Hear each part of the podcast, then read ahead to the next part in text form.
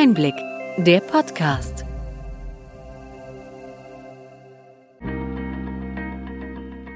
Sie hören den Einblick-Podcast, der Podcast für den tieferen und dennoch knackigen Einblick in die relevanten Ereignisse des Gesundheitswesens der vergangenen Woche vom Gesundheitsmanagement der Berlin Chemie. Heute ist der 16. April 2021. Welche Themen stehen diese Woche im Mittelpunkt?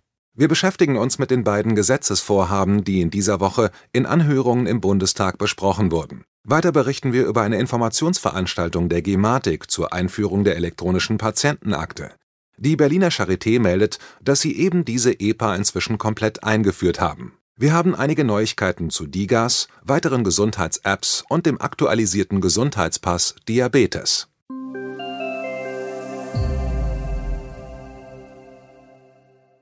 Diese Woche gab es gleich zwei Anhörungen zu den letzten großen gesundheitspolitischen Gesetzesvorhaben der Legislaturperiode. Am Montag ging es los mit dem Gesundheitsversorgungsweiterentwicklungsgesetz, kurz GVWG. Was waren dort die wesentlichen Themen? Das Gesetz ist ein klassisches Omnibusgesetz. In diesem wurden alle noch verbliebenen kleineren und größeren Vorhaben zusammengefasst, die man noch in dieser Legislaturperiode auf den Weg bringen will. Entsprechend vielfältig waren auch die Themen, die besprochen wurden. Besonders spannend waren Nachfragen zum Thema der NUP-Lücke. Was sind NUP und was ist eine NUP-Lücke? NUP sind neue Untersuchungs- und Behandlungsmethoden, die in Krankenhäusern eingesetzt werden. Damit sind Verfahren gemeint, die noch nicht in den DRG, also den Fallpauschalen im Krankenhaus enthalten sind. Die Krankenhäuser stellen Anträge, um die Verfahren, die NUPs, finanziert zu bekommen. Von der NUP-Lücke spricht man bei neuen Arzneimitteln für besonders komplizierte und schwere Verläufe im stationären Bereich. Das NUP-Antragsverfahren ist dann zu langsam, sodass PatientInnen die Arzneimittel unter Umständen gar nicht bekommen, obwohl sie zugelassen und einsetzbar sind. Auf diesen Umstand hat der gemeinsame Bundesausschuss in seiner Stellungnahme hingewiesen. Und die CDU-Fraktion hat dazu sehr genau nachgefragt. Vielleicht können wir dazu also noch mit einem Änderungsantrag rechnen. Spannendes Thema. Bei der zweiten Anhörung der Woche ging es um das Digitale Versorgung und Pflegemodernisierungsgesetz, kurz DVPMG. Darin wird die Telematikinfrastruktur weiterentwickelt, zum Beispiel indem Leistungserbringer und Versicherte digitale Identitäten bekommen werden. Das soll Anmeldeprozesse, zu denen jetzt die EGK oder der EHBA notwendig sind, wesentlich vereinfachen. Man könnte dann darauf verzichten, die elektronische Gesundheitskarte oder den Heilberufsausweis in ein Lesegerät einzustecken. Das wäre in der Tat eine Erleichterung.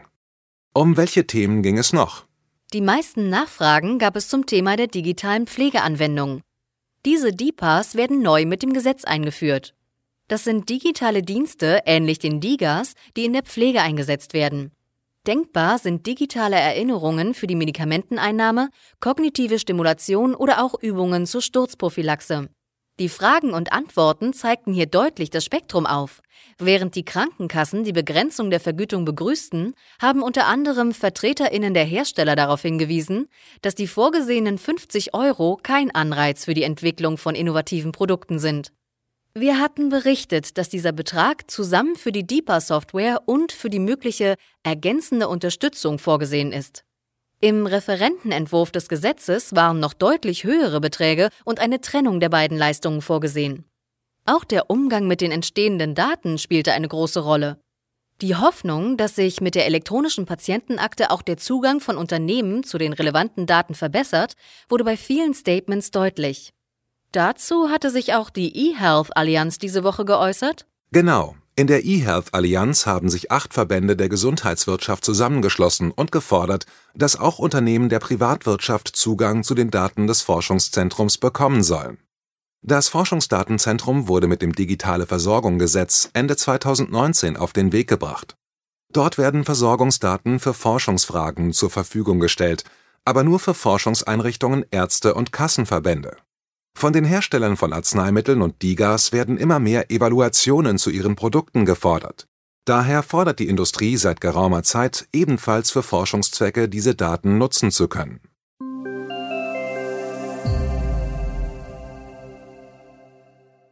Bleiben wir bei der Digitalisierung. Was gibt es noch an Neuigkeiten?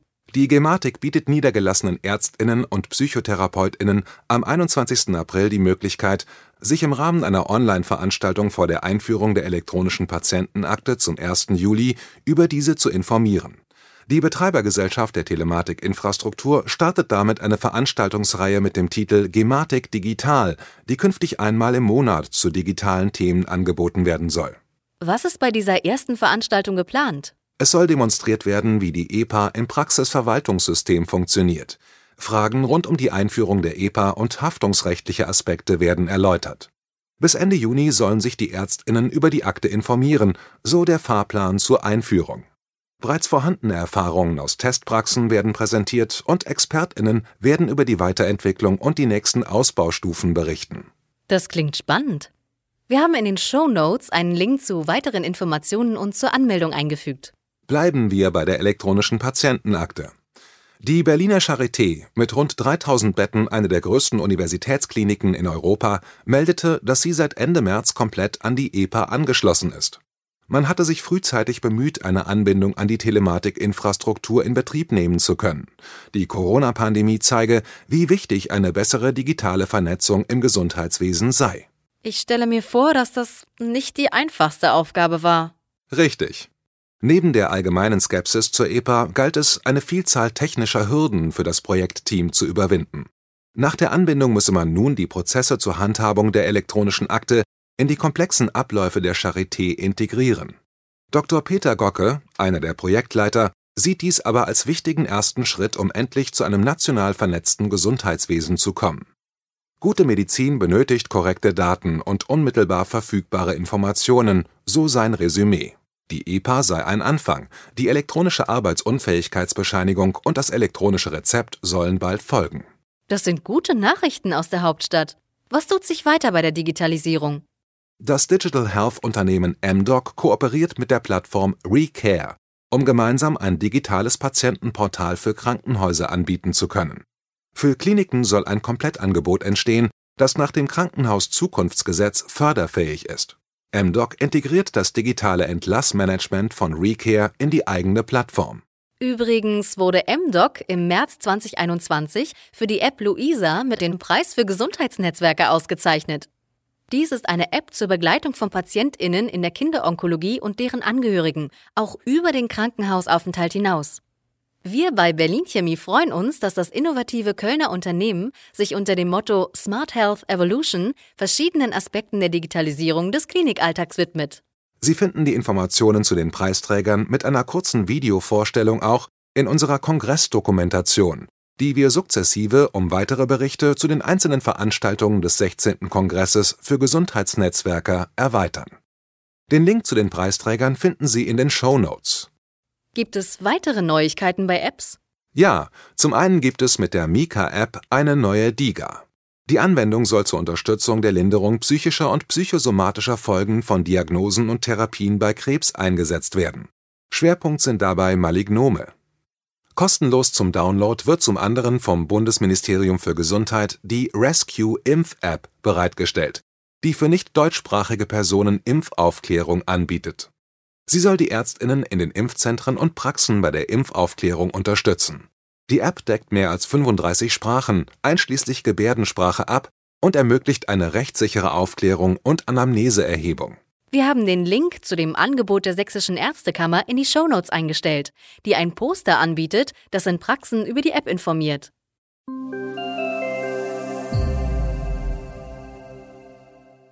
Mit dem aktualisierten Gesundheitspass Diabetes bieten die Deutsche Diabeteshilfe und Deutsche Diabetesgesellschaft Diabetikerinnen und Behandlerinnen eine Kombination aus Informationsangebot und der Möglichkeit, Werte und Untersuchungsergebnisse zur Erkrankung einzutragen.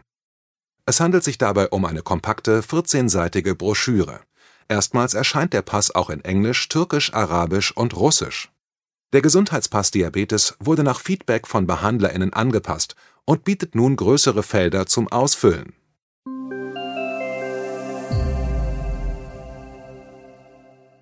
Die Zahl der Ärztinnen und Psychotherapeutinnen ist laut Bundesarztregister auf knapp 181.000 gestiegen.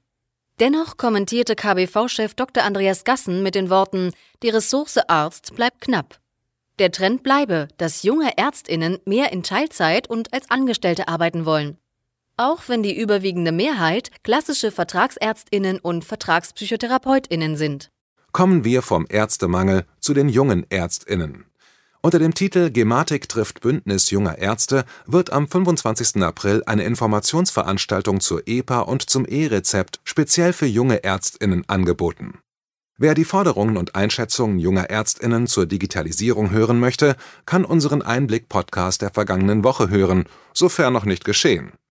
Max Tischler, Sprecher des Bündnis Junge Ärzte, unterhält sich mit Mareike Lüttke, einer der Bundeskoordinatorinnen für medizinische Ausbildung bei der Bundesvertretung der Medizinstudierenden in Deutschland.